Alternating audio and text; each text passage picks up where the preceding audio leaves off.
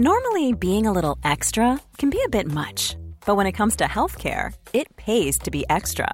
And United Healthcare makes it easy with Health Protector Guard fixed indemnity insurance plans. Underwritten by Golden Rule Insurance Company, they supplement your primary plan, helping you manage out of pocket costs without the usual requirements and restrictions like deductibles and enrollment periods. So when it comes to covering your medical bills, you can feel good about being a little extra. Visit uh1.com to find the Health Protector Guard plan for you.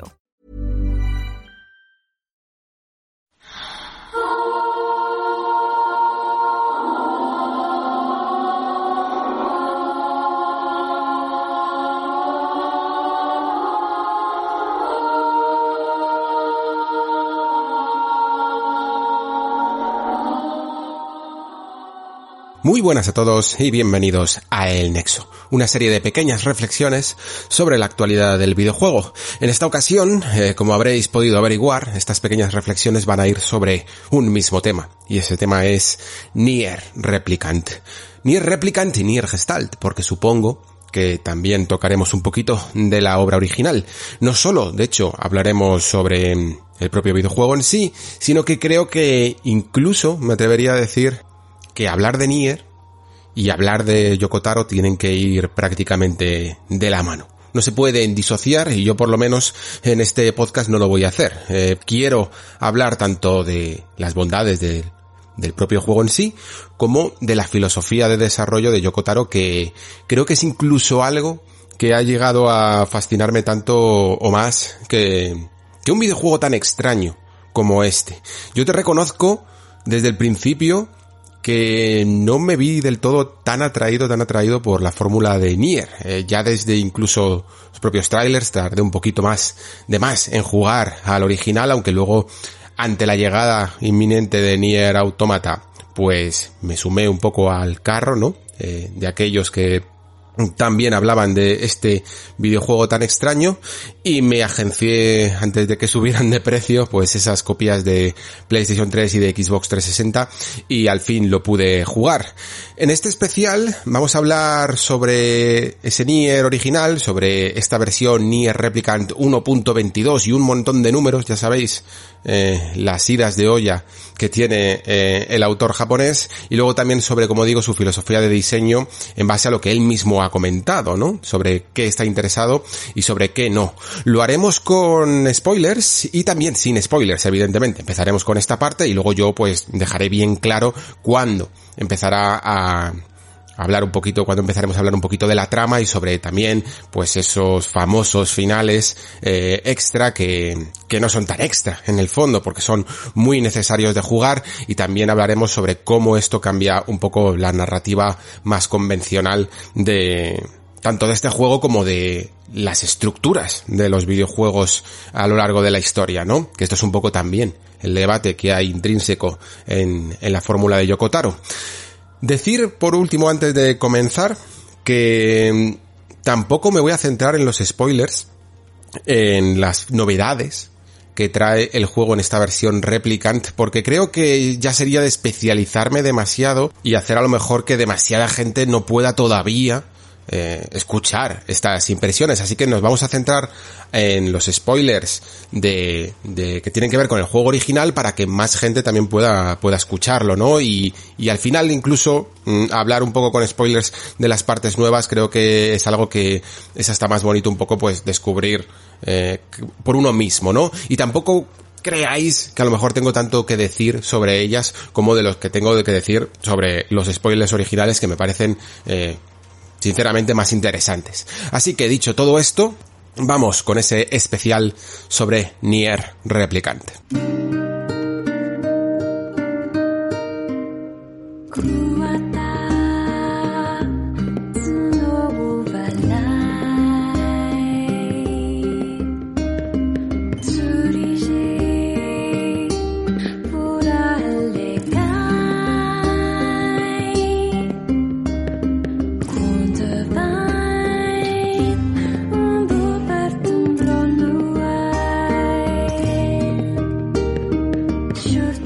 Voy a empezar fuerte, probablemente, porque a lo mejor os sorprende si os digo que que a mí Nier, el primer Nier, cuando lo jugué después de... Tampoco es que fuera yo realmente muy expectante. Sabía que me iba a encontrar con un videojuego algo distinto, con un videojuego que, que iba a tener ciertas partes arcaicas, ¿vale? Eh, por lo tanto, no es que fuera con una especie de hype que después no cumplió.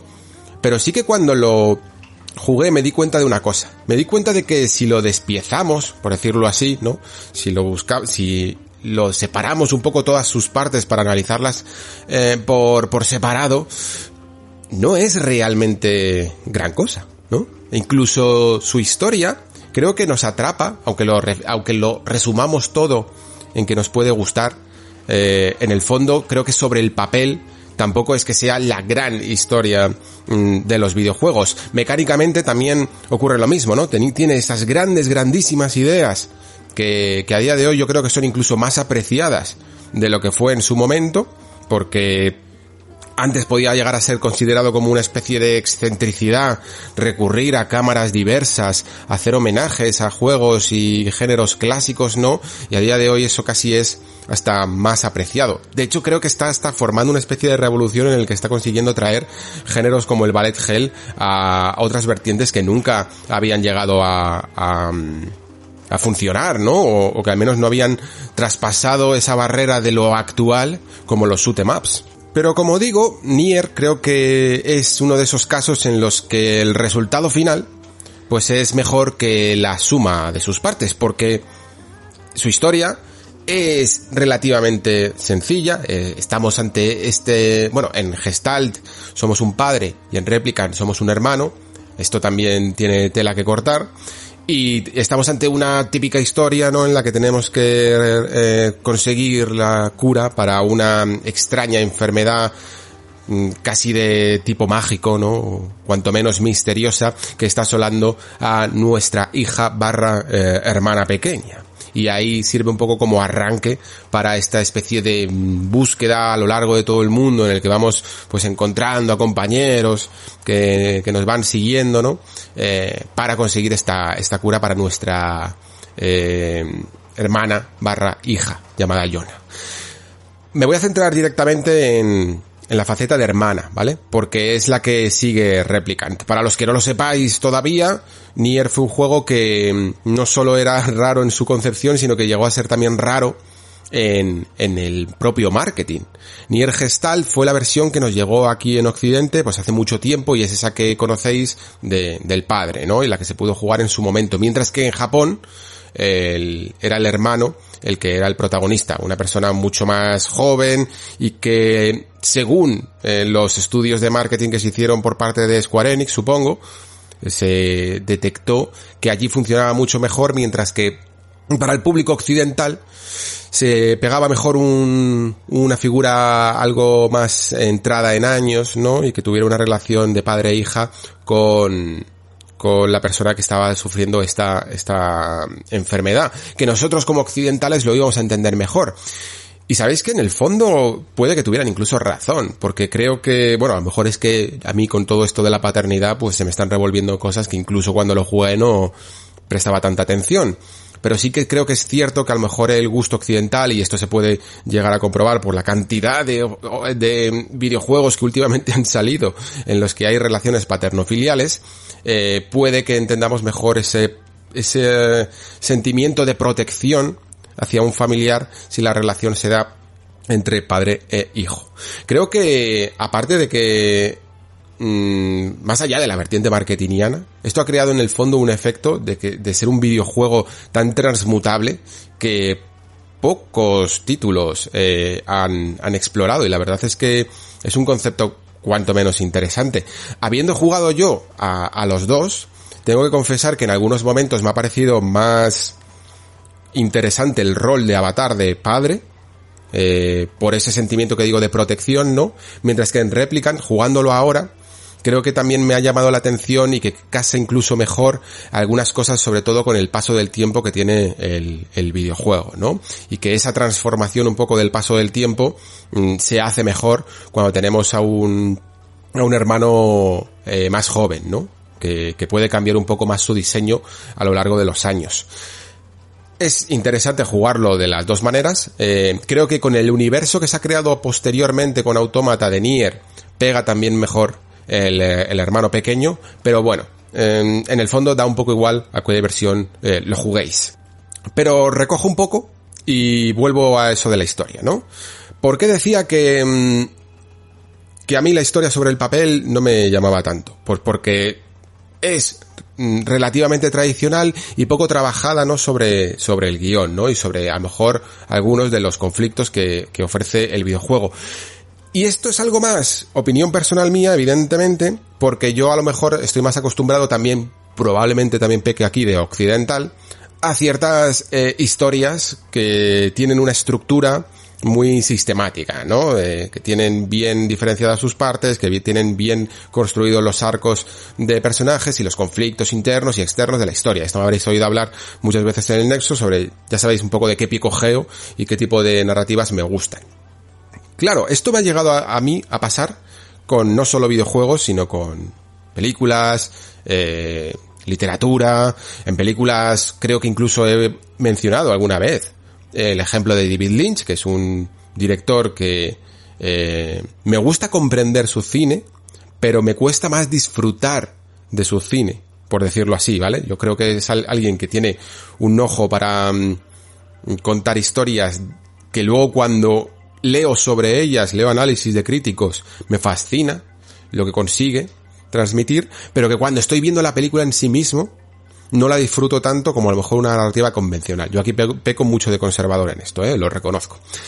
Y en literatura me pasa algo parecido. Eh, Sabéis también probablemente si habéis escuchado mucho el Nexo, que soy bastante fan de, de la literatura de género, de género fantástico sobre todo, también de ciencia ficción, y dentro incluso de los estándares de fantasía, eh, hay como muchas vertientes. Eh, lo conoceréis seguramente, está la fantasía épica, la fantasía heroica, por ejemplo, y, y otras ramificaciones, y entre ellas, pues también existe esta, la que se le suele llamar eh, New Weird, que, que, es como el nuevo raro, ¿no? Y que lo que hace es pues eso, mezclar un poco lo extraño, lo estrafalario, para a través de la fantasía conseguir em, mensajes que las fórmulas tradicionales pues no pueden llegar, ¿no? El weird es un género que yo no lo domino mucho, sinceramente, pero que hay ejemplos de todo tipo. Para que os hagáis una idea, desde a lo mejor conocéis a un autor como China Mabel, que, que tiene estos libros de la estación de la calle perdido, o la ciudad y la ciudad,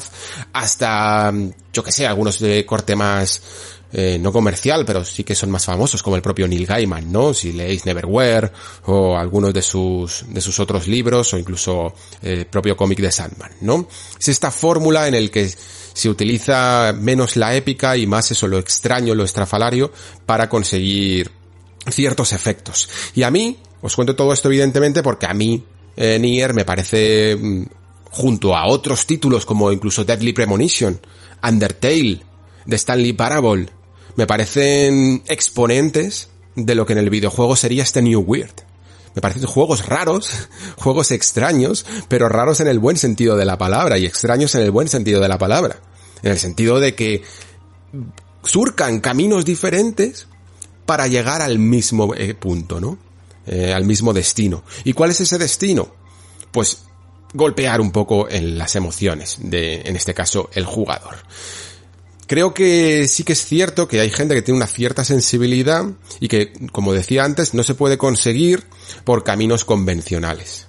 No se puede hallar por fórmulas tradicionales y para ello hay que meterse en un terreno más pantanoso y más extraño y más fascinante también, más etéreo, que es el de las rarezas, ¿no? Porque nuestro mundo, por mucho que nosotros, y sobre todo gente muy mental, a lo mejor como yo, que quiere encontrar un poco la razón a todo, eh, a, veces todos estos planes que nosotros hacemos pues se nos escapan y se nos vienen abajo y es donde entra eso, esa parte del subconsciente, ¿no? Que también forma parte de nosotros mismos. Y creo que Yoko Taro es bastante experto en explotar este lado más eh, surreal de, de nuestra, de nuestra mente, ¿no? Y de nuestra forma de apelar a las emociones. Yo creo que incluso me puedo permitir la osadía de decir esto de que a lo mejor la historia de Nier no es la que más me llame la atención y que aún así me fascina, porque creo que es lo mismo que dice eh,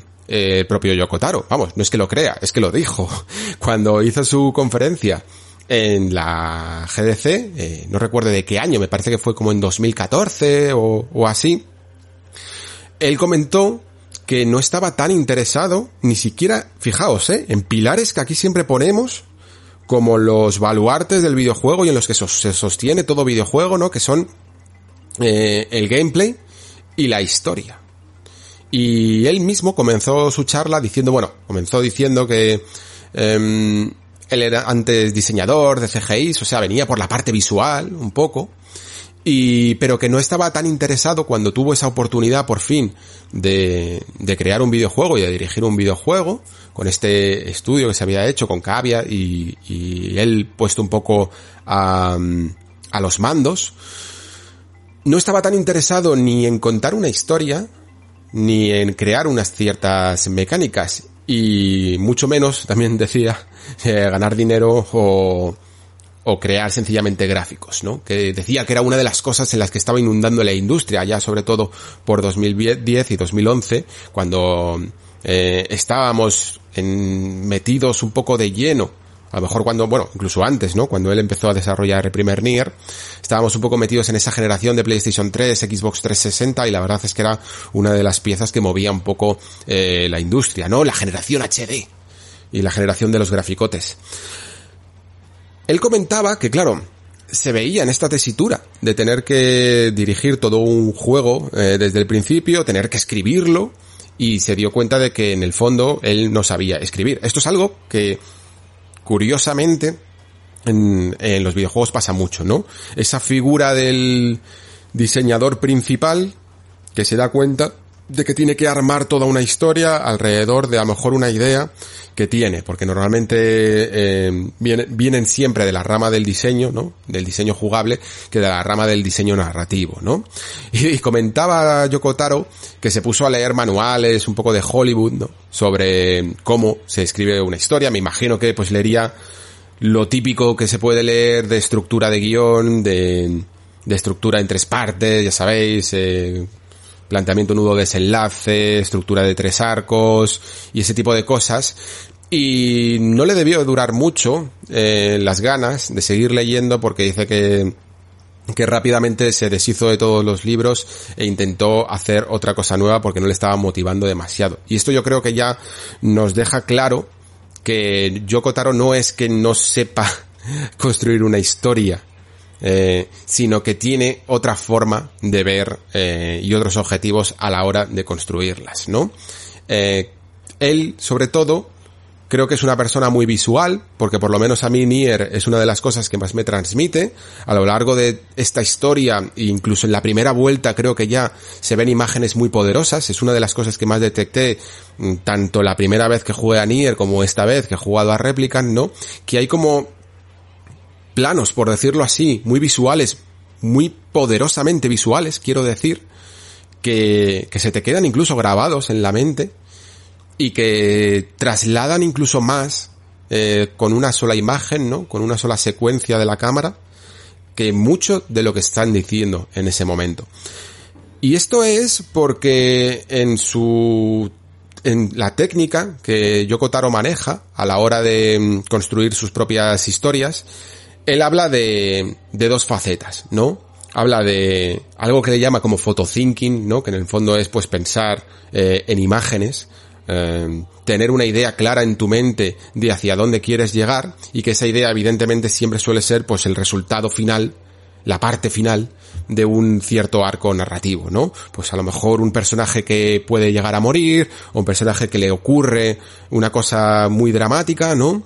Y a partir de ahí va reconstruyendo hacia atrás. Va haciendo algo que le podríamos llamar, si queréis, narrativa inversa, que no es nada evidentemente nuevo, porque en el fondo es como se construyen también todas las historias y sí, casi incluso las de Hollywood, ¿no? Lo que pasa es que luego en el estilo a lo mejor más occidental o sí, americano, hollywoodiense, de construir una historia suele tener muchísimo, muchísimo peso la estructura, ¿no? De cómo hacer que llegar a esa parte esté siempre justificado y la forma que tiene Yokotaro es un poco más a trompicones, eh, yo diría, ¿no? Eh, porque tiene momentos como muy álgidos, y luego otros momentos en los que no le interesa tanto desarrollar a, a ciertos personajes, ¿no? Porque sabe que esos momentos tan trabajados en lo visual son muchas veces tan poderosos que, que no lo necesita, incluso, ¿no? No necesitas a lo mejor eh, describir tanto a, a sus propios personajes e incluso y sobre todo personajes secundarios, ¿no? Y esto es lo que lo que evidentemente a mi mente de alguien que sí que le gustan las estructuras le choca más, ¿no? Que yo siempre eh, disfruto más de personajes trabajados y personajes que tienen ciertos trasfondos y saber un poco cómo han llegado al lugar en el que llegan. Pero sin embargo, lo que me doy cuenta es que mm, ningún camino en el fondo es que sea mejor que otro si al final cumples tu objetivo, ¿no? Y el objetivo que siempre ha tenido mm, Taro es el de conseguir una emoción creo que es tan sencillo y tan básico como decir eso, ¿no? Conseguir, conseguir una emoción. Quiere que te sientas en este momento de una manera y no le importa tanto cómo llegar siempre y cuando lo consigas, ¿no? Claro, esto tiene una vertiente que podríamos decir que es a lo largo de la primera partida a Nier, ¿no? Y luego tiene todo un revulsivo que se consigue gracias a esos finales y que realmente creo que es donde el juego brilla. Cuando el, el, típico amigo, el típico forero que, que te dice eh, tienes que jugar a los finales de Nier o incluso de Nier Automata, cuando te lo dice realmente no te está, no es como ese amigo que siempre te dice que tienes que sacarte el platino o completar el juego al 100% porque si no, no has visto todo. No, no es exactamente eso. Es realmente, yo diría, obligatorio, por lo menos si te está gustando el juego, eh, llegar a ciertos finales para ver mmm, exactamente lo que pretende hacer Yokotaro con su forma de golpear a esas emociones que, que tanto busca. Vale, llevamos aquí 20 minutos y creo que es un buen momento para hacer una especie de quiebro, ¿no? Y meternos primero, antes de, de seguir a lo mejor, sencillamente con el apartado narrativo, incluso con la filosofía de Yokotaro, con hablar también un poco de qué es este replicant y, y también qué son esas convenciones que rompe eh, con respecto a otros videojuegos, ¿no? Y podemos empezar por aquí, si queréis. Yo creo que una de las primeras cosas que notas cuando estás jugando a Nier es que el juego parece consciente de que está siendo un RPG tradicional de de bueno, de la época básicamente, ¿no?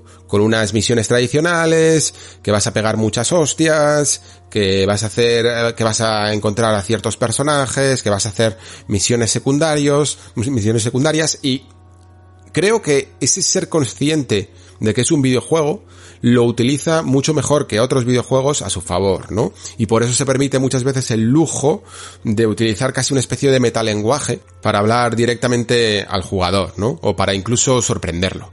Creo que las primeras sorpresas, sobre todo alguien que no haya jugado en absoluto a Nier y que ya no se lo hayan comentado todavía ni nada, es el hecho de cambiar tanto, jugar tanto con las perspectivas e incluso con los propios géneros, ¿no? A esta, a este lienzo de RPG, ¿no? Eh, tradicional, se le van sumando otras capas y otras capas. Te vas dando cuenta de que los enemigos empiezan a lanzar una especie de bolas que inundan toda la pantalla, como si fuera esto un shoot'em clásico de, de los matamarcianos, por decirlo así, ¿no?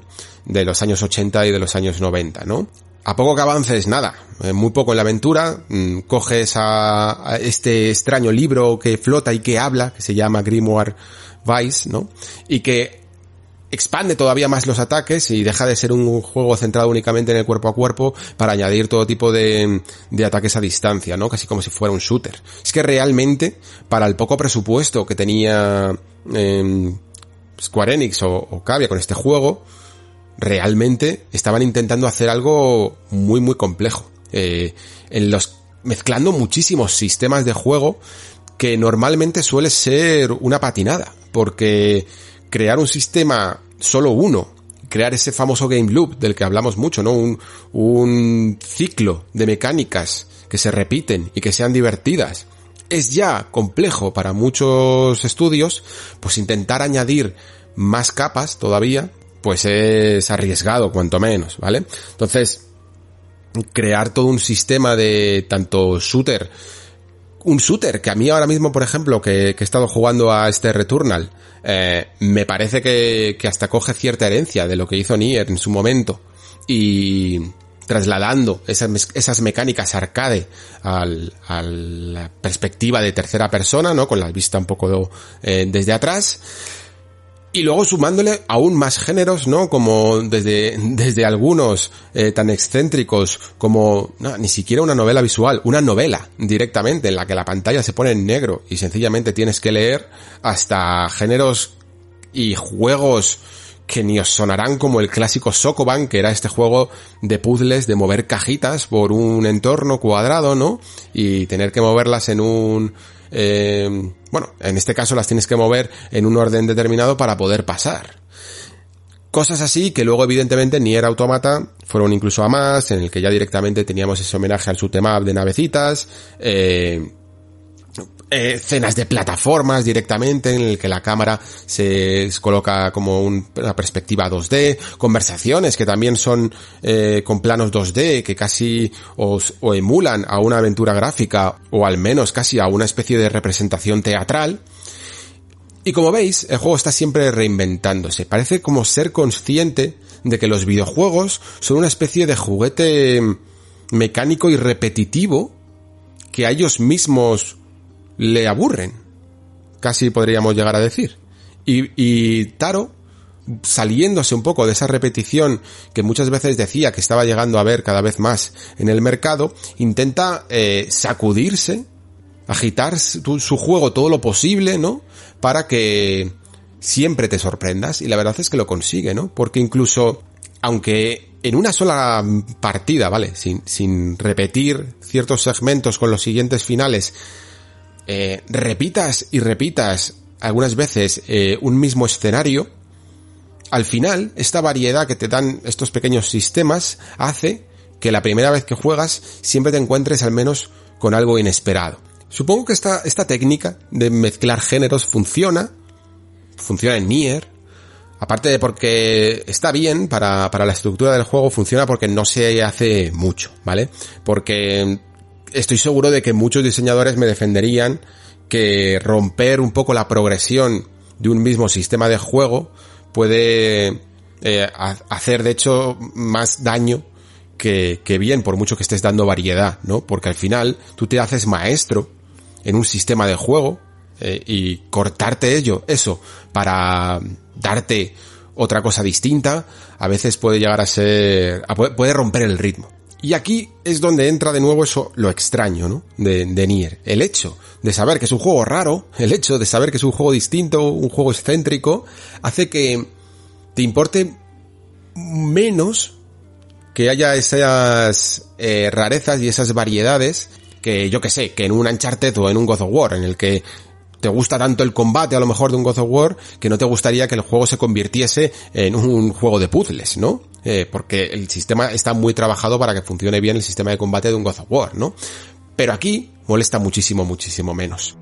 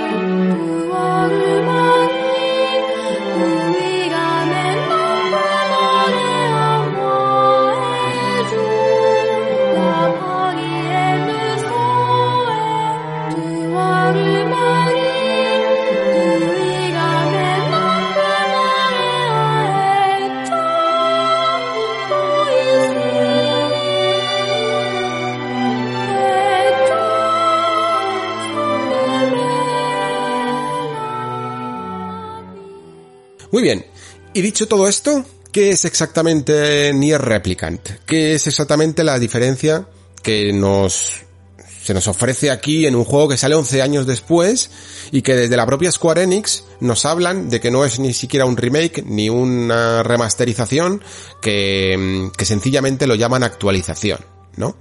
Eh, este número raro que tiene, ya comenté, creo que lo comenté, eh, que es como la raíz cuadrada de 1.5 básicamente como decir que es una versión, una versión 1.5. Yo sinceramente, por mucho que respete a Taro y a su manera de ver las cosas, os aseguro que esto en el fondo no deja de ser un remake, eh, sobre todo un remake visual, en el que en vez de ser directamente un 1 a 1, como podéis imaginaros en un Shadow de Colossus en el que prácticamente no se toca casi nada de la parte de las mecánicas jugables, ¿no? Como máximo un poquito del control y tal, eh, pero para respetar un poco el feeling original y lo que se hace es un remozado, un, todos los gráficos rehechos de, de, nuevo, ¿no? Pues este Nier Replicant hace eso, pero a la vez sí que se atreve a tocar un poquito de más, ¿vale? Porque es consciente de que el original era un pelín arcaico, en, sobre todo en la parte del sistema de combate, ¿no? Aquí tenemos a um, uno de los supervisores que trabajaron en Platinum, y que ahora mismo no me acuerdo de su nombre, eh, para Nier Automata, y ha sido el encargado, que además también eh, trabajó en Astral Chain, y, y, es el encargado también de supervisar un poco ese ritmo nuevo que ha conseguido el combate. Y por lo tanto, pues este Nier Replicant es un mejor juego, evidentemente, y esto lo digo por, por esas, aunque ya sabéis que aquí, eh, lo dije ya en el programa pasado, no somos para nada de notas y tal, pero yo entiendo perfectamente que, que las reviews que tuvo el juego original, que además estaban sobre todo basadas en una época en la que los juegos sí que se despiezaban mucho más por partes, como decía antes, no era más difícil no centrarte en esas partes y centrarte en la esencia final y analizar más, hacer una reflexión más sobre esa esencia final, eh, las partes de Nier por separado, personalmente creo que muchas de ellas no eran buenas. Eh, esto lo, comentaba, lo comentaba, lo pusisteis vosotros en el Discord sobre un tweet eh, de Dayo, ¿no? Que decía, a mí me gusta mucho Nier, pero si lo cogemos por esas partes, por el combate, por la navegación, por las misiones secundarias repetitivas, por una historia tradicional, tiene mucho de mejorable. La cuestión y esto es lo, lo mágico del asunto, es que no nos importe tanto, ¿no? Que, que un juego pueda ser incluso, ¿cómo decirlo? Eh, mediocre. Y aún así, ser una obra maestra casi. Esta, esa contradicción, a mí personalmente me fascina. Es una de las cosas que más me gusta de Nier. Es una de las cosas que más me llama la atención. Porque me gustaría, porque me gusta intentar entender como un juego que no es ni de lejos, eh, no lo fue en su momento, un prodigio técnico, eh, no tenía un combate adictivo, no tenía una historia para nada eh, atractiva comparada con otras historias que ya incluso había en el momento, no todo, no todo eran shooters del montón, ¿vale? Eh, ¿Cómo esto puede llegar a transmitir algo que se haya recordado y haya convertido el juego primero en un juego de culto y ahora en una franquicia establecida con visos de seguir mejorando y de seguir teniendo más secuelas en el futuro, cosa que por cierto, luego si queréis lo comento un poco más, eh, tampoco es lo que más me llama la atención, eh, no es lo que me gustaría que Yokotaro se centrase, sinceramente. Entonces, Nier Replicant 1.22 y demás números, lo que hace es precisamente pulir todas esas asperezas que hacían de él un juego mediocre para hacer un juego muchísimo, muchísimo más sólido. Un juego que aún así, porque tienes que conservar en el fondo ese carácter de lo que, de lo que era el Nier original, tampoco puede llegar a ser tan transformado como, como luego lo fue eh, Nier Automata. A mí si los ponemos sobre la mesa y, y me das a elegir, pues probablemente como juego en sí mismo me guste más Automata. Como planteamiento y como juego que es capaz de conseguir esas ciertas emociones, aún así me quedo con, me quedo con el con Nier Replicant, ¿vale? ¿Qué se cambia a nivel de gameplay? Pues se cambia un sistema mm, muy sencillito que tenía de cuerpo a cuerpo, de ataques cuerpo a cuerpo, en el que básicamente era pues atacar y poco más, ¿no? Y cubrirte como máximo o intentar hacer una especie de esquive eh, random, por un sistema que evoca un poquito más a las fórmulas de Platinum, en el sentido de hacer ciertos combos casi rítmicos, ¿no? Porque la verdad es que es un sistema como muy reactivo en el que según cuánto vas pulsando el botón, el botón, cuándo lo cambias, eh, cuándo haces un esquive y cuándo no, pues generas eh, muchas más reacciones por parte del personaje, ¿no? Eh, este sistema de combos también se lleva a lo aéreo y funciona muy bien. También tenemos eh, un esquive que no solo pega una voltereta aleatoria hacia cualquier lado, sino que hecha en el momento adecuado nos pone de una manera como muy espectacular en la espalda del rival y sinceramente para todo lo que se combate en Nier, que es bastante, pues lo hace muchísimo, muchísimo más satisfactorio y más llevadero, más llevadero. Sobre todo teniendo en cuenta que, bueno, no sé cuánto te puede durar a lo mejor una primera vuelta a Nier, a lo mejor te dura 15 horas, pero dado que vas a darle probablemente tres o cuatro veces más, es muy importante que la experiencia sea cuando menos agradable de jugar, ¿no? Y esto es lo que consigue sobre todo los cambios en el gameplay. Los cambios en lo, en lo visual también me han gustado, porque aunque el apartado gráfico se quede un poquito corto para aquellos que ya estamos un poco metidos de más en la nueva generación, ¿no? Sí que he echado de menos ese, ese aspecto ya que tienen los juegos de nueva generación y sobre todo esa nitidez que consiguen. Me habría gustado una actualización 2 eh, que le llegue al, en vez del 1.22 al 1.4 o algo así que, que consiga sacar más resolución, más nitidez en las distancias, que no lo emborrone un poco tanto eh, la pantalla, ¿no? Porque con poco, la verdad, porque no es un, un cambio gráfico, como digo, muy, muy acusado, pero con poco, la verdad es que el juego se ve muy bonito. Y Nier no era un juego precisamente muy, muy, muy bonito. En su época ni siquiera era ya eh, un referente gráfico en absoluto, ¿no? tenía unos entornos eh, muy poco cuidados, con muy pocas texturas, con muy pocos elementos en pantalla y la verdad es que cuando llegas aquí a ciertas partes, como sobre todo esa fábrica de robots o, o las llanuras del norte o cosillas así, uff, eh, se notan bastante las diferencias, ¿eh? De la música, uff, me cuesta hasta hablar porque cada vez que pienso muchas veces en ella es que se me ponen los pelos de punta. Eh. Yo esto, yo no sé si fue realmente un golpe de suerte o qué ocurrió aquí, pero perfectamente, perfectamente puede tratarse de, de una de las mejores composiciones que se han visto en la historia de los videojuegos, ¿eh? directamente. Fijaos que incluso la de Automata tuvo muy buena fama, pero yo creo que la del Nier original es hasta mejor Evidentemente quitando algunos míticos temas también ya de autómata, pero creo que probablemente sea hasta hasta más lograda y, y hasta que y hasta tiene un punto que realmente se acopla a los leitmotivs de los personajes y del espíritu del propio juego, ¿no? Ese tema de Song of the Ancients que canta Débola en, nada, en la plaza esta que hay del pueblo, o como llamarlo, no sé exactamente, a las afueras del pueblo, y la manera en la que tenía de solapar la voz cuando te acercabas y solo la melodía cuando estabas alrededor un poco más alejado, pues es maravillosa, ¿no? Y, los paseos que te das muchas veces, sobre todo por las llanuras del norte, eh, cuando va sonando la canción, es, es increíble, sinceramente. Y luego, por supuesto, los temas, los temas, no sé si principales, pero los temas de personaje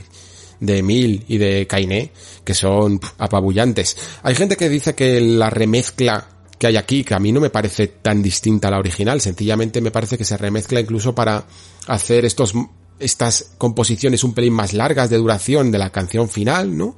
Pero dice que le gustan a lo mejor un poco menos. Yo entiendo que siempre en el fondo, pues aquello que es lo que estás tan acostumbrado te va a gustar siempre más, pero yo personalmente no he notado tanta diferencia como para que no me guste. No es un caso en absoluto, por ejemplo, como lo que sucedió con el remake de Demon Souls, por ejemplo, ¿no? La, famosa canción de la Dama Estraea y tal. Eh, no, para nada. Está muy bien el doblaje, de hecho, también se ha, mm, se ha hecho de cero para añadir nuevas líneas y tal. Incluso llegué a leer Y bueno, esto tampoco lo he notado porque no recuerdo tanto el en el original, pero llegué a leer que se aprovechó también para reenfatizar mucho mejor algunas partes que a lo mejor no habían estado tan conseguidas en el juego original, ¿no? En cualquier caso, vamos, tenéis el doblaje en japonés y en inglés. Yo, sinceramente, os digo que creo que las dos son perfectamente válidas. El, doblaje que tiene en inglés me parece bastante conseguido, sobre todo la voz de Grimoire Weiss, que no me acuerdo ahora exactamente cómo es el, el actor, pero es este mismo que interpreta Guerra en Darksiders, que tiene una voz súper peculiar y súper bonita, la verdad, me, me, me fascina su voz. Eh, me parece que está muy bien conseguido. Y luego, por supuesto, que no lo he dicho y a lo mejor esto anima también a mucha gente eh, que no lo jugó en su momento, que el juego ya no está en inglés, sino que, que está con una traducción en español y bien conseguida. Lo hace además todo como más fluido, más veloz. Esto es un cambio que me ha gustado muchísimo porque mm, aparte, evidentemente, de los 60 frames por segundo que eran indispensables, ¿vale? O sea, a Nier hay que jugarlo así y no sé ni siquiera cómo lo conseguimos en su época. Creo que mucho de su arcaico en el fondo eran, venían por esos 30 frames. La navegación por el mundo que se podía hacer un tanto repetitiva porque como digo hay mucha paliza de andar, hay muchos lugares a los que tenemos que ir y volver varias veces, ¿no?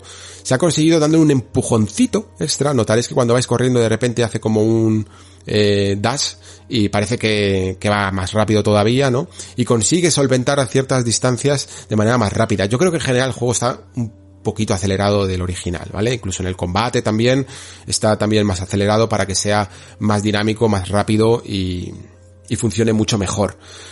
Se me ha olvidado comentar en lo visual, que además se ha aprovechado un poco la ocasión, ya no solo para remozar evidentemente el apartado gráfico, sino para darle incluso una nueva paleta de color porque esa paleta de color que tenía en el fondo no tenía mucha identidad, ¿vale? Eran como típicos colores, eh, filtros más bien de color que diferenciaban zonas, ¿vale? Una era más desértica, pues le metes un color ocre, una un poco más eh, saturada por, por los pastos verdes y cosillas así.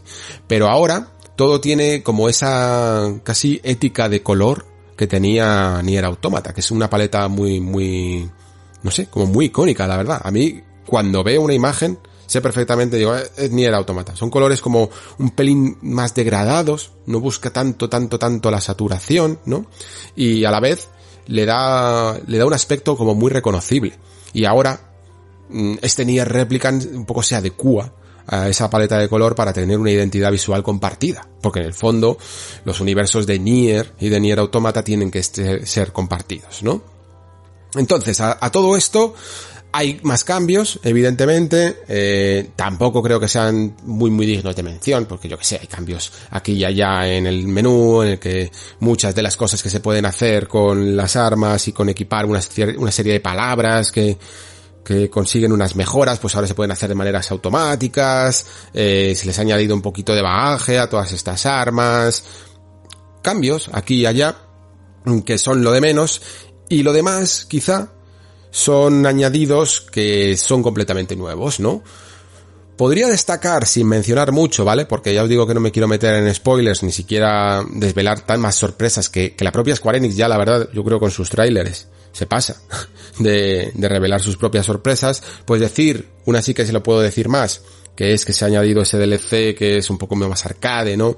Eh, llamado 15 Nightmares, que te daba como unos trajes especiales y que te metían una especie de cámaras a hacer unos combates un poquito más intensos, ¿no? Ese quizás es el cambio menor. Luego, se ha añadido una porción de historia, eh, ni muy grande ni muy pequeña, por decirlo así, que además no es que se la hayan inventado para la ocasión como para justificar eh, este esta, esta, esta nueva edición de Nier Replicant, sino que realmente en su momento se diseñó mm, para el juego, pero después tuvo que haber algunos recortes, ¿no? Y, se quedó en el tintero. Eh, aquí se rescata y queda, queda bastante bien, ¿no? Queda incluso más completo mm, en esa parte de la partida donde sucede. Y luego, aparte de ello, hay una conexión extra con el, universo de Nier Automata, ¿vale? Eh, ni siquiera me voy a decir, aunque muchos lo podéis imaginar, pero ni siquiera voy a decir dónde es o cuándo es eh, o cómo sucede, sencillamente que sepáis que está.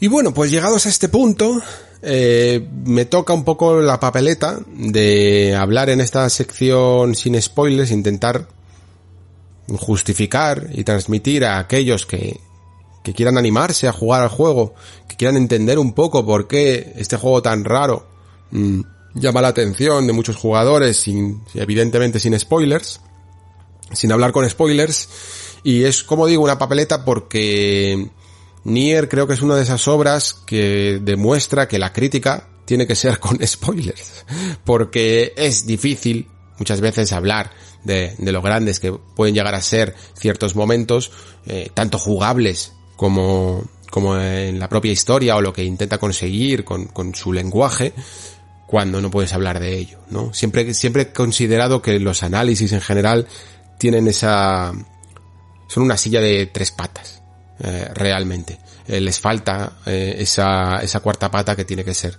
con spoilers. La cuestión, mm, aún así, evidentemente voy a intentarlo. Y para ello, pues tengo que recurrir de nuevo un poco a esa filosofía de, de su diseñador, de Yokotaro, y ver un poco lo que busca en, en el mundo de los videojuegos. Él habla de que su interés, él tiene como dos intereses muy claros, ¿vale? Uno tiene que ver con el fondo y otro tiene que ver con la forma de los videojuegos. El fondo alude a todo esto que estoy diciendo siempre de, de las emociones, ¿no? Él pone algunos ejemplos de cómo algunas situaciones de nuestra vida real nos impactan. Eh, y por ejemplo, que muera nuestra mascota, ¿no?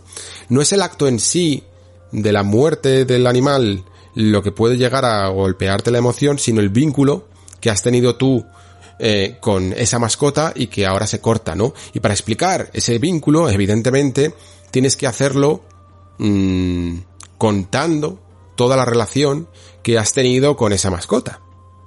Y el jugador, a través de este fenómeno de la batalización que comentábamos siempre, evidentemente tiene un vínculo mucho más débil, ¿no? Porque por mucho que se pueda llegar a, a sentir en la situación del personaje, mmm, no es su mascota real la que está, la que está muriendo, ¿no? Sino que es la mascota del personaje. Esto hace que este vínculo tan debilitado haga difícil que el jugador se vea implicado en las historias y que pueda llegar a sentir esa emoción, esa pérdida de, de, de un familiar o de la mascota o de un amigo, ¿no? Y cree que en los videojuegos, sin embargo, tienen unas herramientas que deberían de ser mucho más utilizadas que el cine. Y no solo me refiero a esto que hemos hablado aquí algunas veces, de cómo utilizar el propio lenguaje del medio a través de las mecánicas para poder contar las historias, que también, ojo, que también, sino que las estructuras, y aquí sí que puedo llegar a estar de acuerdo con él, las estructuras de muchas veces de tres actos, ¿no? O de desarrollos incluso de personajes, que se hacen en los videojuegos pueden llegar a ciertos puntos. Incluso a veces creo que podrían llegar incluso mejor que una película, porque al fin y al cabo, eh, los videojuegos y sobre todo videojuegos narrativos suelen ser tremendamente largos últimamente, ¿no? Y al final estás pasando tanto tiempo con estos personajes, esto es algo que he comentado muchas veces en el, en, el Discord, incluso criticando un género que me gusta tanto como los JRPGs, ¿no? Que, que digo que los personajes de los JRPG nos suelen fascinar, nos suelen gustar mucho, muchas veces más que porque estén bien construidos, porque pasamos tantas, tantas, tantas, tantas horas con ellos, que al final de alguna manera se crea una conexión sencillamente por pasar tiempo, ¿no? Tú al final a algo que le dedicas mucho tiempo, mmm, terminas depositando tu confianza en ello, ¿no? Y le coges un cierto cariño. Eh, por eso digo que los videojuegos sí que pueden también gracias, eh, seguir utilizando estructuras lineales, evidentemente, pero Taro creo que prefiere algo a lo que podríamos llamar narrativas no lineales. Es decir, no sencillamente contar una historia en un orden cronológico, no, sino que podrías incluso llegar a postergar ese momento en el que el jugador va a sentir esa emoción que quieres conseguir. Es decir, no tienes por qué conseguirla en el momento en el que ves a un personaje que pierde a otro, por ejemplo, sino que puedes conseguirla a posteriori cuando entiendes mucho mejor la perspectiva de por qué ha sucedido eso. Y evidentemente esto lo consigue gracias a esas segundas y terceras y cuartas vueltas donde las cosas suceden, o sea, digamos que la línea de tiempo eh, es exactamente la misma, pero la perspectiva puede llegar a cambiar, ¿no? Esto unido a lo que comentaba un poco antes de, de la poderío casi visual que tienen sus imágenes, que él casi utiliza aquí ese, pues algo muy parecido al, a lo que el Tímico hablaba de diseño de Fumito Ueda con, con el Tímico, hablaba en Shadow de Colossus del diseño por sustracción, ¿no? De reducir todos los elementos exteriores para que simplemente te concentres en aquello que, que está pasando, ¿no? En aquello que es más importante, pues consigue una emoción muy particular, ¿no? Consigue mm, sintonizar un poco tu cerebro para, para que estés un poco abierto a aquello que te quiere transmitir. Y a la vez, como estudio, digamos, pequeño, que hizo este juego y que tenía un presupuesto relativamente reducido, pues creo que es un recurso muy inteligente, sinceramente. Al final, y esto lo sabréis, cualquiera que hayáis jugado a unos cuantos indies, ¿no? Eh, la, la, precariedad de los medios muchas veces es lo que te da un poco el pistoletazo de salida a las buenas y nuevas ideas, ¿no? Porque tienes que, como no puedes competir con, con lo atractivo visual que pueden llegar a ser las grandes superproducciones, pues al final lo que tienes que hacer es ofrecer ideas nuevas, ¿no?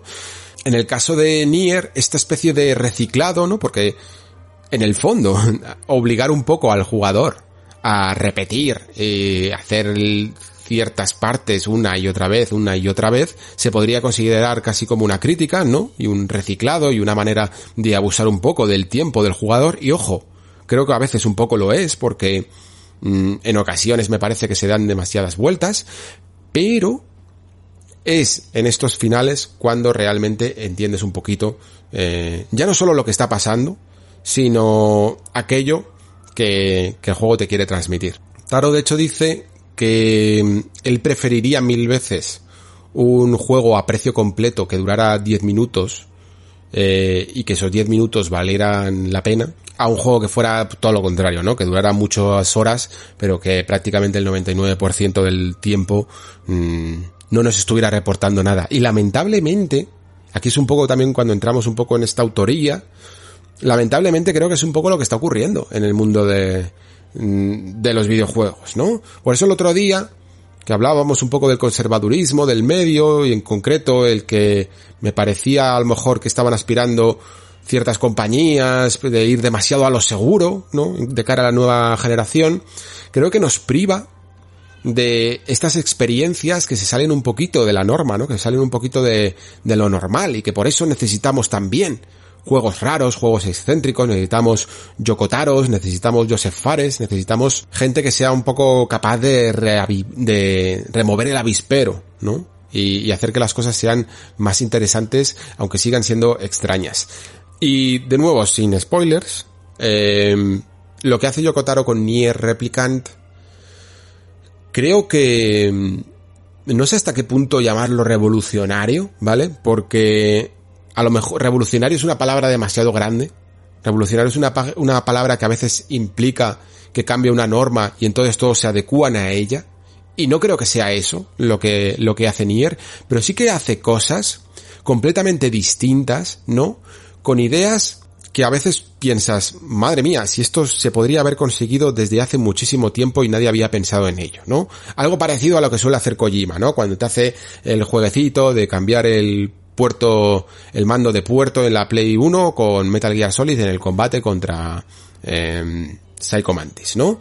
Una idea que fíjate qué tonta es, pero que bien funciona. Pues la idea, o algunas de las ideas que tiene, en concreto dos, creo, eh, que tiene Nier Replicant, son mm, me parecen más relevantes, evidentemente, no se quedan sencillamente en la anécdota, como pueda ser esto de Psycho Mantis, pero tampoco es que creo que ya llegan a ser revolucionarias. Y sin embargo, son tan valiosas que han conseguido que un juego que fue olvidado hace más de 10 años, a día de hoy sea relevante y estemos hablando de él.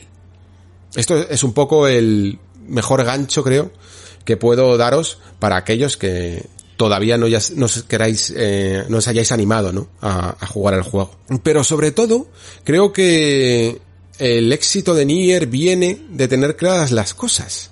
Y es que Yoko Taro no quería hacer tanto un videojuego como provocar una sensación. Y cuando partes de esa base, por lo general suelen salir buenos juegos después. Es algo curioso. Se ha hablado varias veces ya de cómo muchas veces ciertos diseñadores, cuanto menos han jugado, cuanto menos están un poco, eh, no intoxicados, pero sí absorbidos por las leyes de cómo se hacen las cosas en los videojuegos, por las técnicas que se están utilizando, por las modas de qué está funcionando y qué no, a veces, gracias a, no estar dentro de ese círculo vicioso, son capaces de ver el medio desde otro punto de vista y gracias a ello aportar cosas nuevas. Esto es un poco lo que ocurrió también de nuevo con Fumito Ueda, creo que es un poco lo que el planteamiento base que tienen juegos como What Remains of Edith Finch, ¿os acordáis esa eh, esa escena tan maravillosa que os comento siempre de la fábrica de enlatado, ¿no? En el que una sensación, nacer de la idea de una sensación como estar aburrido mientras trabajas y dejar volar tu imaginación se convierte en una mecánica jugable, ¿no? Todo eso nace primero de una idea primigenia que es una sensación, ¿no? Y a partir de ahí es donde trabajas. No trabajas primero la mecánica jugable y después se te ocurre la idea, porque probablemente no se te ocurriría entonces. Creo que esto es lo que sabe hacer Yokotaro porque a través de un sencillo diagrama él dice siempre que busca las barreras de dónde está lo que lo posible y lo imposible dentro de un videojuego, ¿no? Digamos que estamos en un círculo en nuestro medio, en nuestra industria, de lo que se ha conseguido ya hacer. Existe otro círculo externo que nos separa de lo que sencillamente nunca se va a poder conseguir eh, con un videojuego. Y hay una barrera difusa entre medias que a veces incluso creo que Yoko Taro no tiene miramientos en decir que o no hay interés en, en trabajarla, que no hay interés en explorarla, que se peca de ese conservadurismo en la industria y de ir a lo seguro, porque en el fondo también nosotros como jugadores muchas veces demandamos esa familiaridad y esas experiencias que nos retrotraen a otras que nos han gustado y por lo tanto tenemos esa sensación de familiaridad y él prefiere explorar ese terreno desconocido, ¿no? Ese terreno en el que todo es demasiado arriesgado. Fijaos, leía el otro día, no sé por qué cómo llegué ahí, creo que porque alguno de vosotros pasó el enlace, ¿no? De la página oficial de Extremely OK Games, ¿vale? Que es este sello de Maddie Thorson entre otros desarrolladores que en su momento hicieron Celeste y ahora estaban haciendo pues un nuevo juego que sinceramente ahora mismo no me acuerdo exactamente cómo se llamaba. Pero digamos que en este Earthblade, eso es, que se lo estaba buscando, perdonad. Pues en este pequeño post que, hicieron, lo podéis ir a buscar, a la página se llama exoc.com, pues en la parte de noticias habla un poco sobre lo que están haciendo con, con este título, lo que quieren conseguir un poco con su nuevo proyecto y tal, después de Celeste, y habla sobre el concepto de lo desconocido, ¿no?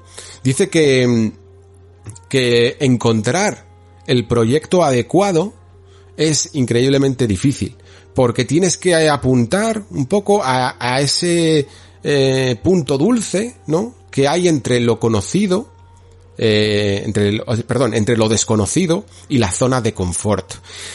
Y que muchas veces esto es, fascinante, de verdad, el post, porque dice que, que lo desconocido es emocionante, evidentemente, porque estás traspasando estas barreras de lo que se puede conseguir con el videojuego, pero que también da miedo y que es difícil de conseguir y que tampoco se te puede ir mucho la flapa con hacer un producto demasiado, demasiado experimental, porque muchas veces ya no solo es que la gente no lo vaya a entender, sino que muy probablemente no seas capaz de dominarlo, ¿no? Y la zona de confort es segura y es también fácil pero ¿qué pasa? Que también es aburrida de desarrollarlo. Y como, como digo antes, es tentador que un artista quiera irse demasiado lejos hacia lo desconocido, pero ese proyecto muchas veces eh, se va a se te va a ir de las manos, ¿no? Se te va a escapar de las manos, pues por presupuesto, por tiempo, por motivación, eh, por falta de apetito, ¿no? O sencillamente porque fracases al intentar hacer una idea tan original. Y también puede llegar a ser eh, fácil eh, atrancarse en la zona de confort y producir, pues, sinceramente, un trabajo que, que realmente no te esté aportando nada y que termines por, por aburrirte. Es un post muy, muy interesante, ¿eh? la verdad, muy, muy cortito. Y creo que esto es exactamente lo que busca también Yoko Taro, lo que busca Joseph Fares cuando hace también sus experimentos con el juego cooperativo, aunque sinceramente os digo que me gustaría que verle también en otras facetas, no me gustaría solo que se centrara en, en, eh, juegos cooperativos, de la misma manera que tampoco me gustaría que Yoko Taro, solo por el éxito de Nier, se centrase en hacer más Nier porque me parecería incluso contraproducente con aquello que quiere conseguir, ¿no? Con esa manera de explorar los límites de lo posible y de lo imposible en, el, en los videojuegos, ¿no? Hacer más Niers sería en el fondo hacer un poco más lo mismo. Y de hecho, aquí es un poco lo que os anticipaba antes, ¿no? Que, que rescato. Eh, Nier Automata a mí me parece un juegazo mucho más sólido, incluso en sus mecánicas, que Nier Replicant, pero sí que me parece que lo que hizo con los finales, aunque también tuvo algunas genialidades en ellos, únicas, no deja de ser mm, herencia, en el fondo, de aquello que ya había conseguido años atrás con eh, el primer Nier, ¿no? Y creo que si si Nier en el fondo lo estamos considerando como un ejemplo de lo excéntrico, de lo extraño y de aquello que se puede hacer cuando no sigues las normas, creo que el propio Taro y, sobre todo Square Enix, que está utilizándolo casi como personaje, ¿no? Dejándole decir todas estas mm, citas a la prensa tan extrañas y tan eh, casi eh, paródicas de sí mismo, incluso haciendo pequeñas críticas a Square Enix y, diciendo aquello que un desarrollador no debería decir y todo esto, mm, están rozando un poquito lo paródico y lo y convirtiéndolo un poco en un personaje. Y también, en el fondo, convirtiendo a Nier en una franquicia. Y las franquicias tienen sus normas y sus zonas de confort. Yo quiero al Taro más salvaje. Quiero al Taro que sea capaz de reinventarse a sí mismo y que siga explorando esas barreras de la misma manera que hizo con este primer Nier, porque os aseguro que incluso, como me pasa a mí, que a día de hoy sigo firmando que la historia de Nier es relativamente normal, te vuela la cabeza cuando lo coges entera, ¿no? Cuando atraviesas todos esos finales y entiendes exactamente eh, lo que se quería hacer aquí y que es también lo que vamos a comentar un poco en la zona con spoilers. Pero, en conclusión, y sin... porque no quiero terminar tampoco con una nota un poquito más pesimista, ¿no? De que al final la maquinaria va también a meter en el engranaje al bueno de Taro. Eh, decir que ya solo con, con este juego creo que se justifica su autoría y se justifica que se hable de su nombre. Porque es algo que os anticipé también ya en otro nexo. Yo me imaginaba de verdad que cuando estuviéramos en esto, en esta generación, eh, en esta, en esta fecha, con los videojuegos ya con décadas a sus espaldas, habríamos esa barrera de la que habla Taro, ¿no? Ese círculo de lo posible dentro del videojuego se habría extendido mucho más. Y sinceramente, creo que ha ido más lento de lo que algunos nos gustaría. Porque al final ha entrado toda la industria, cada vez más gente, demandando un poquito al final eh, esa familiaridad, ¿no? Esos proyectos que cada vez también son más ambiciosos en lo económico y por lo tanto también tienen que ser más seguros, quedarse más en esa zona de confort que habla Maddie Thorson, y por lo tanto también más lento todo el progreso de nuestro medio. Y son estos juegos, eh, antes he mencionado unos cuantos que yo creo que también se ajustan bastante al, al patrón, aunque no todos tienen que ser así de excéntricos, ¿no? Pero creo que eh, un pequeñito juego como Stanley Parable o incluso Undertale demostraron también que, hay otras formas de narrar, ¿no? Y que se puede seguir dándole mm, vueltas a estas metodologías de narrativas no lineales que sientan muchas veces mejor al videojuego y que a mí, ya os digo, me chocan porque vengo de una mentalidad quizá más tradicional, pero que a la vez disfruto muchísimo de explorar porque sorprenden, evidentemente, y que hacen que juegos como Undertale, que habría sido un indie más, eh, homenajeando a un juego como Mother, de repente se convierta en un título que casi ha tenido más éxito que el propio Mother. Sencillamente porque tiene un par de cosas que hace, un par de giros de vuelta a su forma de tratar eh, esa conjunción de narrativa y mecánicas que lo hacen único. y que nadie más se atrevió a hacer algo así. Eh, pues Nier hace exactamente lo mismo y por eso necesita para hacer lo mismo necesita apoyarse como utilizar como muletas los tropos del videojuego tradicional y por eso es un juego genérico tradicional porque tiene que serlo para después desmenuzar esa tradición, ¿no? Destrozarla desde dentro y rearmarla. Y lo consigue, la verdad. Lo consigue y encima te lo pasas francamente bien en el proceso, sobre todo ahora con Replicant, cuando el juego por fin se disfruta eh, en los estándares, por decirlo así, actuales, ¿no?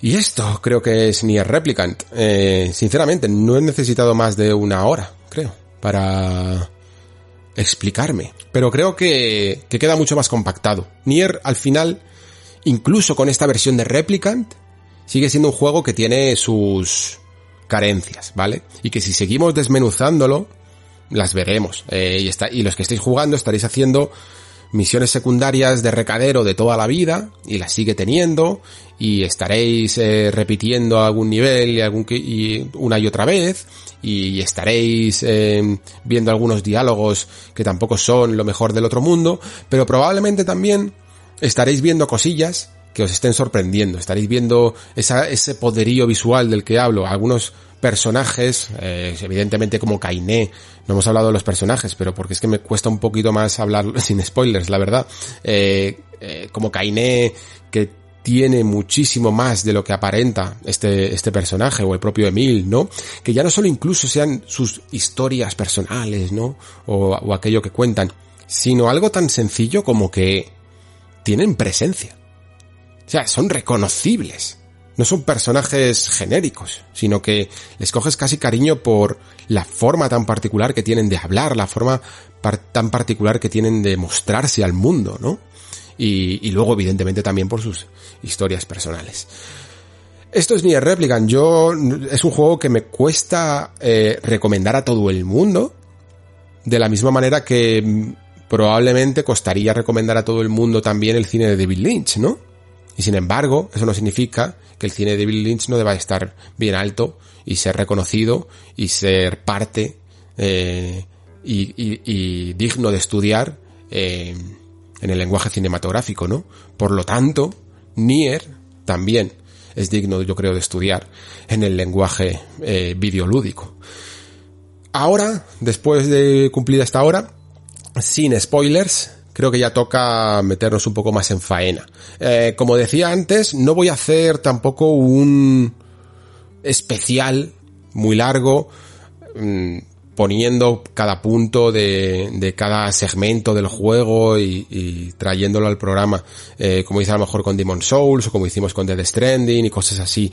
Sencillamente quiero comentar tres o cuatro ideas, ¿vale? Que, sí que me, gustan mucho de Nier y que para los que necesito eh, ese apoyo de, de, los spoilers y que creo que mm, complementarán mucho mejor el programa. Para los que mm, ya no podáis continuar, pues nada, jugad, jugad a Nier si os ha llamado la atención y volved más tarde, después, para comentar la jugada con spoilers. Y para aquellos que sí que lo hicieron, pues repito lo dicho, solo cosas que salieron en el Nier original, ¿vale? No voy a desvelaros nada de lo que ya eh, o sea, de lo que es nuevo en, en, este Nier Replicant. Así que si todavía lo estáis jugando, no os preocupéis porque no voy a mencionar nada en absoluto. Vamos con ello.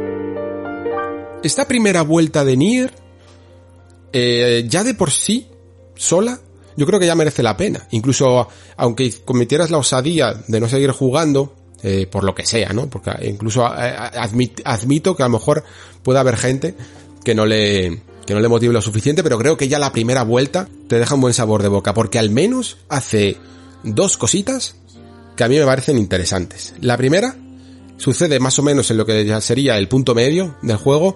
Em, a Yoko Taro le gusta mucho esto del punto medio, en el que, en el sentido de que suele utilizar casi todos los arcos argumentales de todos los personajes y personajes secundarios, este punto medio como pivotación, por decirlo así, para, para lo que va a suceder después en los siguientes finales, ¿no? Eh, por ejemplo, un personaje muere, eh, muere en determinadas circunstancias, eh, y eso, en vez de ser el final, es el punto medio porque después vas a ver exactamente por qué murió o a lo mejor eh, si su muerte que parecía tan triste eh, realmente no tenía otro punto de vista, ¿no? Y porque esta es la clave en el fondo del asunto de Nier, el punto de vista. Fijaos, y esto me estaba mordiendo mucho eh, la lengua para no decirlo, pero porque creo que a lo mejor podía ser demasiado revelador para aquellos que no hubieran jugado. Pero ¿sabéis cuánto tiempo estuve con The Last of Us parte 2 hablando de sobre el perspectivismo, sobre los puntos de vista, sobre lo importante que es eh, en un mismo acontecimiento ver que dos personas se confrontan en un mismo punto y tienen cada uno su punto de vista y se convierten en el héroe y en el villano del otro, ¿no? Y es algo que hacía muy bien The Last of Us parte 2. Bueno, pues esto Nier ya lo había hecho 10 años antes básicamente, ¿no? Evidentemente no lo convertía en su, en, la rama troncal del asunto, pero luego sí. Eh, luego en sus finales sí que lo hacía. Pero antes de llegar a ello, eh, comentar lo que hay, lo que hay en la primera vuelta. Eh, este punto medio es en el momento en el que mm, llega esta gran, este gran monstruo al pueblo, ¿no? Al poblado. Y lo tenemos que encerrar en el sótano y para encerrarlo, eh, hay un, tenemos que convertir en piedra a Kainé que está sujetando la, puerta. Eso es lo que me refería antes con esos momentos impactantes visuales, porque esta imagen de Kainé en piedra, casi como si fuera una especie de, de Han Solo en carbonita, eh, puesta ahí y dejada durante años y años para después hacer una elipsis temporal y, y ver al hermano mayor convertido ya en mayor, ¿no? En, en una persona un poquito más adulta, ¿no? Haber pasado cinco años eh, entre, entre parte y parte del juego. A mí me gustó muchísimo porque me puse a pensar cuántos juegos utilizan estos pasos temporales, estos saltos temporales a lo largo de, la aventura y muy pocos eh, lo hacen. Y sobre todo, cuando lo hacen realmente no tienen mucha trascendencia, ¿no? O sea, sencillamente a lo mejor te ponen un año después o algo así y los personajes siguen prácticamente igual. Por eso os decía antes que, que hay cosas que me han gustado mucho más del Nier Replicant que del Nier Gestalt, porque cuando ves esta, esta escena con el padre, eh, lo único que cambia es que le pone una especie de máscara y, y hace como que ha pasado un poquito el tiempo, pero cuando ves el cambio de niño adulto de, de, del Nier hermano de Replicant, me parece que tiene un impacto muchísimo mayor. Eh, sinceramente, ya os digo que estaba pensando y creo que hay poquitos, poquitos juegos que utilicen esto y me gustaría verlo mucho más. De hecho, de los pocos ejemplos que me he ido acordando eh, cuando estaba reflexionando sobre ello, uno de los que lo hace es Final Fantasy XV, que además es un, juego bastante odiado, pero a mí es otra de las cosas que me, que me gustó del título. La cuestión, eh, aquí ya empiezan a, aquí ya empiezas a darte cuenta, sobre todo la primera vez que juegas, de que Nier no es sencillamente, bueno, pues vamos a rescatar a la princesa, ¿no? Sino que van a ir sucediendo cada vez más y más cosas y va a empezar a subvertir un poquito incluso esos tropos, ¿no? Y empiezas a darte cuenta de que ese, de que ya te habías olvidado de ese inicio tan extraño eh, de, de ese prólogo, ¿no? En el que esto en el fondo es un, bueno, no es una época fantástica medieval solo, ¿no? Sino que es un mundo posapocalíptico distópico casi, ¿no? Pero en el que se ha, pasado tantos, tanto tiempo, no sé cuántos eran, si 1100 años o 1400 años, no, no me acuerdo exactamente. Eh, y sin embargo, eh, hemos llegado casi a una especie de neoedad media con algunos mm, retazos de tecnología del pasado, ¿no?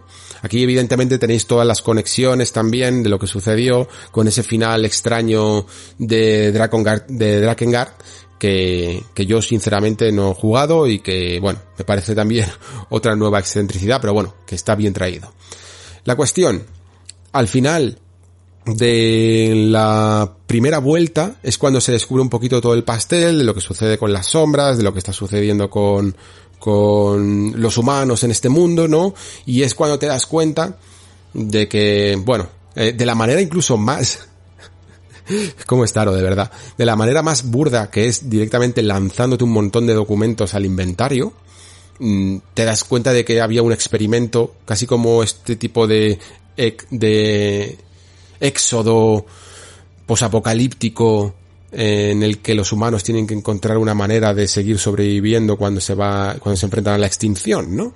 Pues aquí crean un proyecto que se llama Gestalt y Replicant, ¿no? Que consiguen de alguna manera pues separar el cuerpo y el alma de los humanos. Y de esta manera, pues aunque los cuerpos mueran, el alma va a seguir permutándose, ¿no? Eh, y luego se podrán ingresar en otros cuerpos, ¿no? Y esto, eh, de alguna manera también lo enlaza casi con esa especie de eterno retorno en el que un padre y una hija o un hermano y una hermana, ¿no? Eh, aparecen en distintos momentos de la historia, ¿no? Y esto le sirve a ese señor oscuro para conseguir ese cuerpo de, de la hermana para el alma de, de la suya propia, ¿no? De la que murió hace mucho tiempo. Aquí ya empiezan los giritos, eh, digámoslo así, ¿no? Que ya te pueden dejar medianamente satisfecho porque, bueno, al menos estás intentando hacer algo completamente distinto, pero creo que seguimos moviéndonos en el terreno un poco de lo mm, de lo tradicional, ¿vale? Aunque la, la historia de Nier eh, se sale un poco a lo mejor de los patrones y tal, a veces incluso tiene ciertas incoherencias, porque ya os digo, y esto es que está reconocido por Taro, que las tiene y que no es, sin embargo, lo que más le importa, no necesita que todo el lore de Nier tenga una concordancia, ¿no? Porque no es lo que busca, lo que buscaba es las emociones, y esas emociones vienen en esas segundas vueltas. ¿Por qué hace estas segundas vueltas? Aparte de lo que decía antes, ¿no? Porque es una fantástica manera de reciclar recursos, eh, sirve para alcanzar ese cambio de perspectiva que antes no teníamos, ¿no? A mí esto me recuerda un poco, para que os hagáis una idea, eh, entre los distintos narradores que hay en la literatura. Se suele hablar mucho últimamente de que la literatura tiene, bueno, en general hay muchísimas perspectivas, pero que últimamente se utilizan prácticamente dos, ¿no? Son las que son más modernas y las que más están gustando a los lectores actuales, que suele ser la primera persona y la tercera limitada. La tercera limitada es básicamente, pues, hablar sobre alguien, ¿no? En plan, eh, no sé quién comió, no sé quién estuvo aquí, eh, caminaba por la calle y tal, pero se le añade esta coletilla de limitada para indicar que solo estás viendo las cosas que él puede ver, ¿no? Que en el fondo es una especie de primera persona con, con, una, una perspectiva sesgada, pero actuando como desde fuera de, del sujeto. Se hace para diferenciarlo de la tercera omnisciente, que es esa otra que es más tradicional, ¿no? Propia de los cuentos, en los que tú directamente, el narrador directamente tiene todas las herramientas y todas las perspectivas posibles, ¿no? Eh, no solo sabes lo que le sucedió a esa otra, a esa persona, sino que estás también en las cabezas de todos los demás. Y puedes incluso permitirte hacer eh, predicciones y, y bueno, casi adivinaciones del futuro. La típica frase esta de no sabía que más adelante se toparía con alguien que sería más fuerte que él. Eso, este tipo de narrativa es propia de la omnisciente y propia de los cuentos también y diferenciada un poco de los estándares actuales en los que se busca más esa limitación de aquello que es capaz de contemplar y de ver y de sentir un personaje porque hace también las cosas más misteriosas y más personales, evidentemente. Entonces, ¿por qué cuento todo esto? Porque Nier utiliza digámoslo así, una perspectiva limitada. Eh, una perspectiva que solo nos permite ver aquello que ve nuestro personaje, ¿no? Que ve eh, Nier o como le queramos llamar en nuestra aventura. Sería una tercera persona limitada. Mientras que el truco que se utiliza con las segundas vueltas y las terceras vueltas es pegar un giro a toda esta perspectiva y añadir ciertas secuencias que nos abren a ese, a esa posición casi divina, ¿no? Casi de, eh, de una deidad que lo ve todo y por lo tanto es omnisciente, ¿no? Ya es directamente el autor, propio Yokotaro prácticamente, hablándonos al jugador y decirnos, diciéndonos, ojo, el mundo sucede, no sucede como tú lo ves. El mundo está reducido a las perspectivas y a la forma que vemos cada uno de los seres humanos. Pero eso no significa que no siempre, que, que no haya otra manera de verlo y otras razones por las que suceden las cosas, ¿no? Y en el fondo no deja de ser un discurso sobre la verdad y sobre el subjetivismo, ¿no? Sobre aquello que podemos alcanzar con una perspectiva limitada, con una mirada limitada. En nuestro camino por los distintos mundos que estas distintas eh, ciudades, por decirlo así, que vemos a lo largo de la aventura, pues nos encontramos, por ejemplo, a, un, a una pareja de hermanos que son como chatarreros, ¿no? Y que viven alrededor de toda esta fábrica de robots y de, seguridad y tal, en las que van a buscando, mm, pues eso, chatarra, ¿no? Para hacer armas o para hacer sus trabajillos, ¿no? Y que, y que uno de ellos es el que nos repara un poco y nos mejora las armas, ¿no? Bueno, pues en la primera partida, lo que vemos es una secuencia en la que llega un robot, bueno, están, están buscando chatarra, eh, el personaje la lía un poco parda, eh, arma escándalo y su hermano muere y aparece un robot y vemos que, bueno, realmente no vemos que el robot haga nada, ¿no? Y sin embargo, rápidamente el hermano eh, echa la culpa a, al robot de que su otro hermano haya muerto, ¿no? Estos odios eh, viscerales que suele haber un poco entre razas, en este caso entre una raza eh, robótica y una raza humana, mmm, son la, bueno, ya sabéis, eh, son el, el, el día a día de nuestro mundo, ¿no? El pan de cada día de nuestro mundo. Y lo que nos intenta hacer ver un poco Taro es que si solo tenemos una visión de las cosas, pues tenemos una visión reducida de ese mundo, ¿no? Que muchas veces tenemos que intentar tratar de comprender hasta las perspectivas más horribles. Por eso en esa segunda vuelta vemos que aquel jefe final, que era un robot con una sombra encima, mm, que parecía controlarlo y que parecía comunicarse con él, pues no dejaban de ser dos pobres, mmm, bueno, dos pobres seres que se habían cruzado en uno en el camino del otro, habían forjado una amistad porque estaban solos. Y que para nada tenían que ver con la muerte de ese hermano. Y sin embargo, alguien eh, incapaz, a lo mejor, de, bueno, de darle una justificación a su dolor, ¿no? O, de afrontar incluso el, el, sentimiento de culpa, porque vemos claramente que él eh, bueno, sale corriendo, eh, choca con una viga con su pie y hace que se, que se desprendan una serie de barras de metal del techo y aplasten a su hermano, pues ante la incapacidad de afrontar esa verdad, se inventa otra. Se inventa otra distinta y es que el malo es eh, este, esta, mm, esta, esta pareja de robot y de sombra, ¿no?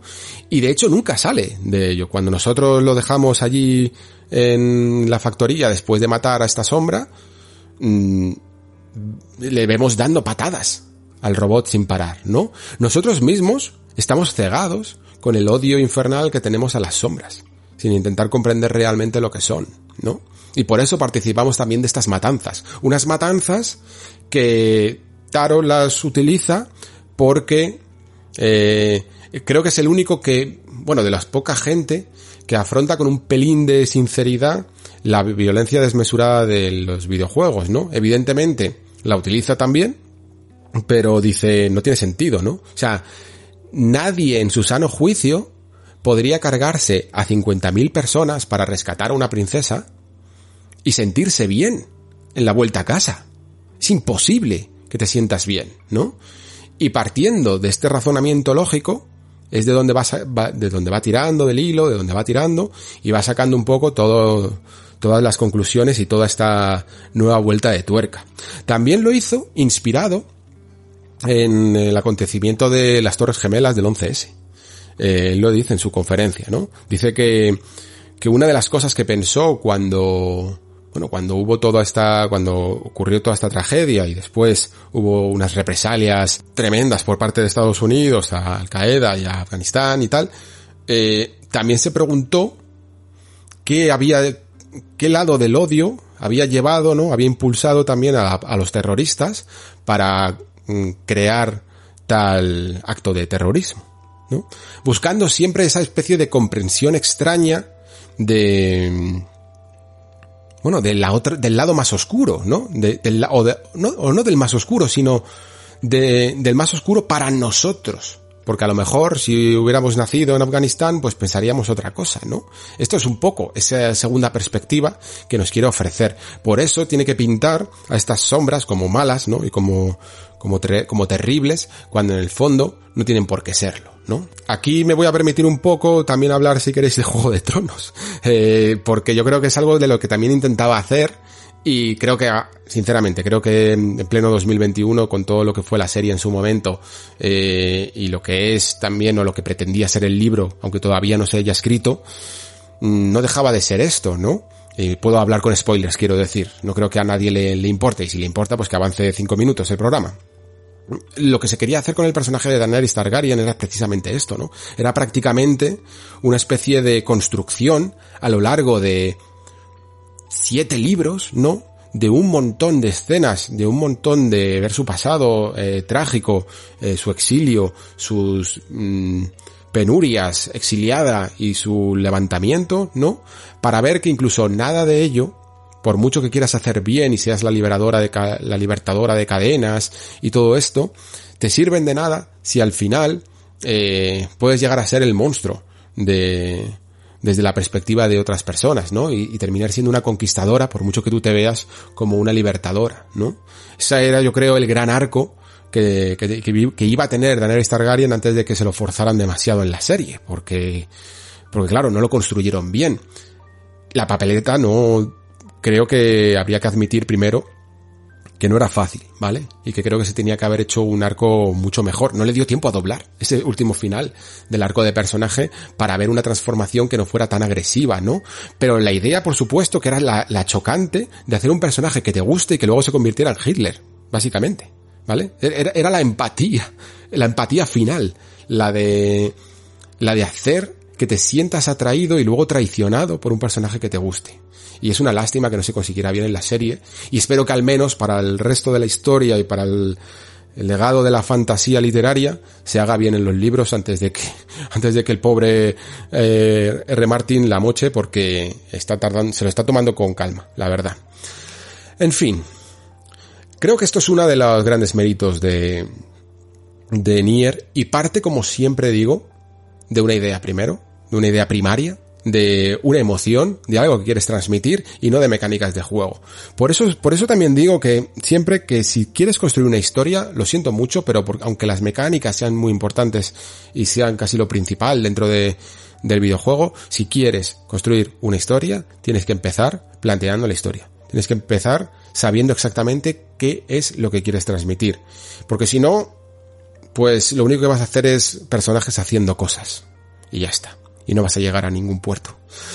El último puerto del que me gustaría hablar de Nier, ya sé que tiene muchos, ¿vale? Ya sé que, está todo lo de Kainé, que está todo lo de Mil, pero, pero quiero, quiero dejar este especial un poco más compactado.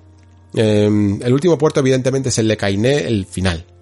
del, del final de, si no me equivoco ahora, eh, en el que se borra nuestra partida, ¿vale? Esto ya he hablado en el especial de amor, si, habéis llegado aquí lo puedo decir, ¿no? Que es como terminaba un poco los spoilers del, final de, del especial de amor, porque me parece el gran acto de sacrificio y ese que sí que ya no solo va a intentar dar una vuelta de tuerca a las narrativas, ¿no? Eh, sino que intenta explorar esos límites de lo que se puede conseguir o no se puede conseguir en un videojuego. Y borrar tu partida me parece un acto tremendamente simbólico, incluso más que valiente, ¿no? Porque al final, bueno, si lo has hecho todo un poco con, con Nier, eh, ¿qué más da, no? O sea, ¿qué más da que, que se borre un poco tu partida? Pero aún así creo que está muy bien planteado, porque si os dais cuenta, cuando termináis el final B, me parece que es, que es cuando se abren un poco el C y el D, el, el C sería aquel en el que no puedes terminar de cerrar un poco el círculo, ¿no? De la historia de Kainé si no has conseguido todas las armas, pero el juego te dice, consigue todas las armas para conseguir un final nuevo, ¿no? Y dices tú, joder, rollo, ¿no? Conseguir todas las malditas armas y sobre todo no eres tú muy de ser coleccionista, pues te puede, te puede complicar un poco la tarea y se te puede hacer un poco laborioso. Pero mm, pensándolo bien, estuve pensando por qué, por qué eh, Yoko Taro te exige que consigas todas las malditas armas del juego para ver este final. Y tiene su cierto sentido, evidentemente. Porque todas estas cosas que hacemos en los videojuegos, de conseguir coleccionables y tal, son como trofeillos, son tonterías que hacemos, pero a las que dedicamos un montón de tiempo, ¿no? Y es como un poco como tener tu estantería llena de juegos eh, y que vas coleccionando poco a poco, ¿no? Y de repente te viene alguien y te dice, ¿tú serías capaz de deshacerte de todo? ¿No? Y entonces tú te vas, dices, no, por favor, no, que, que me ha costado mi trabajo reunir todos estos juegos, ¿no? Pues también cuesta tu trabajo reunir todas las armas del juego, dedicarle tiempo, a veces tienes que hacer misiones secundarias, tienes que conseguir un montón de pasta, eh, y hacer ciertas cosas a veces incluso de, de una manera determinada porque si no tienes que dar una vuelta de más, y cosillas así, para sacar el final. Y una vez que lo sacas, te viene entonces esa pregunta, que lo, que lo interesante del asunto en el fondo es no saberla, ¿no? Eh, enfrentarte a ella de una manera pura y, y darte cuenta de que el juego te está pidiendo que borres tu partida si quieres salvar a un personaje.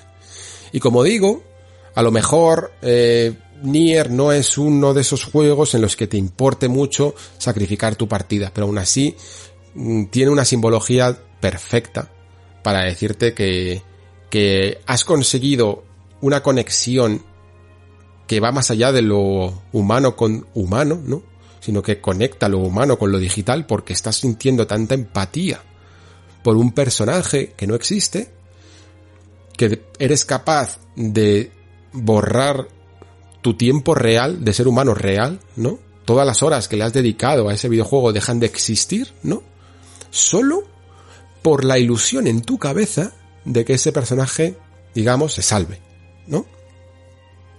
Y me parece maravilloso, porque significa que un constructo digital es mucho más importante para tu vida que, el, que horas y horas que has estado acumulando, ¿no? De tu tiempo.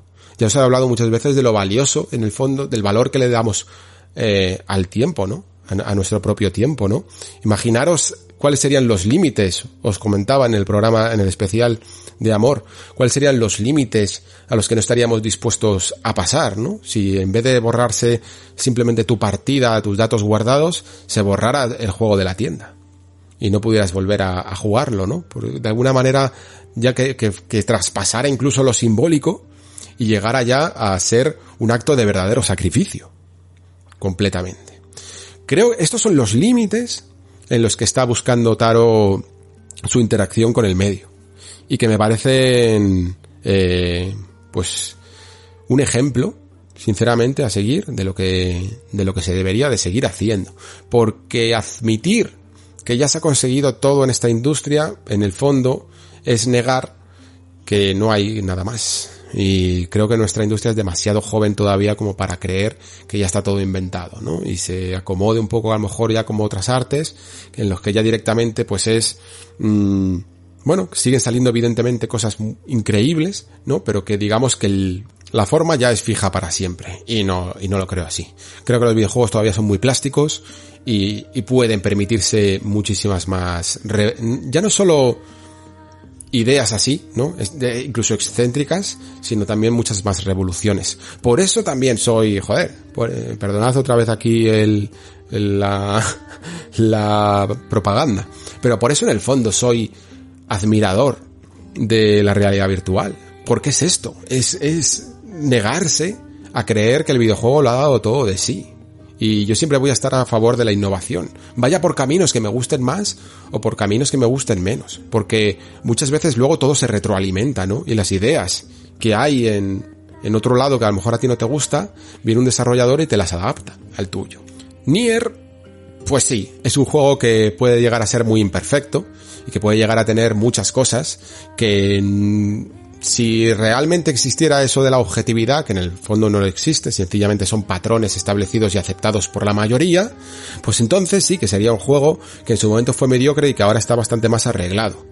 Pero, como yo no acepto esos patrones, ni creo que la suma de las partes sea igual al resultado final, considero sencillamente que roza, si no lo es, la maestría y la obra maestra. Es un juego necesario, es un juego fresco, es un juego que marca tendencia y que se merece ya no solo ser un juego de culto, sino vender a expuertas, sinceramente. Porque, porque leñe, es que no nos podemos permitir que sencillamente aquel que quiera hacer algo innovador se vea relegado a las bajas ventas y a ser pues un juego de culto y morirte pobre, como ha sucedido con, mil, con miles de artistas a lo largo de la historia. Hay que reivindicar también la extrañeza, lo raro de, y la autoría de, de estos diseñadores que demuestran que no está todo dicho y hecho en los videojuegos.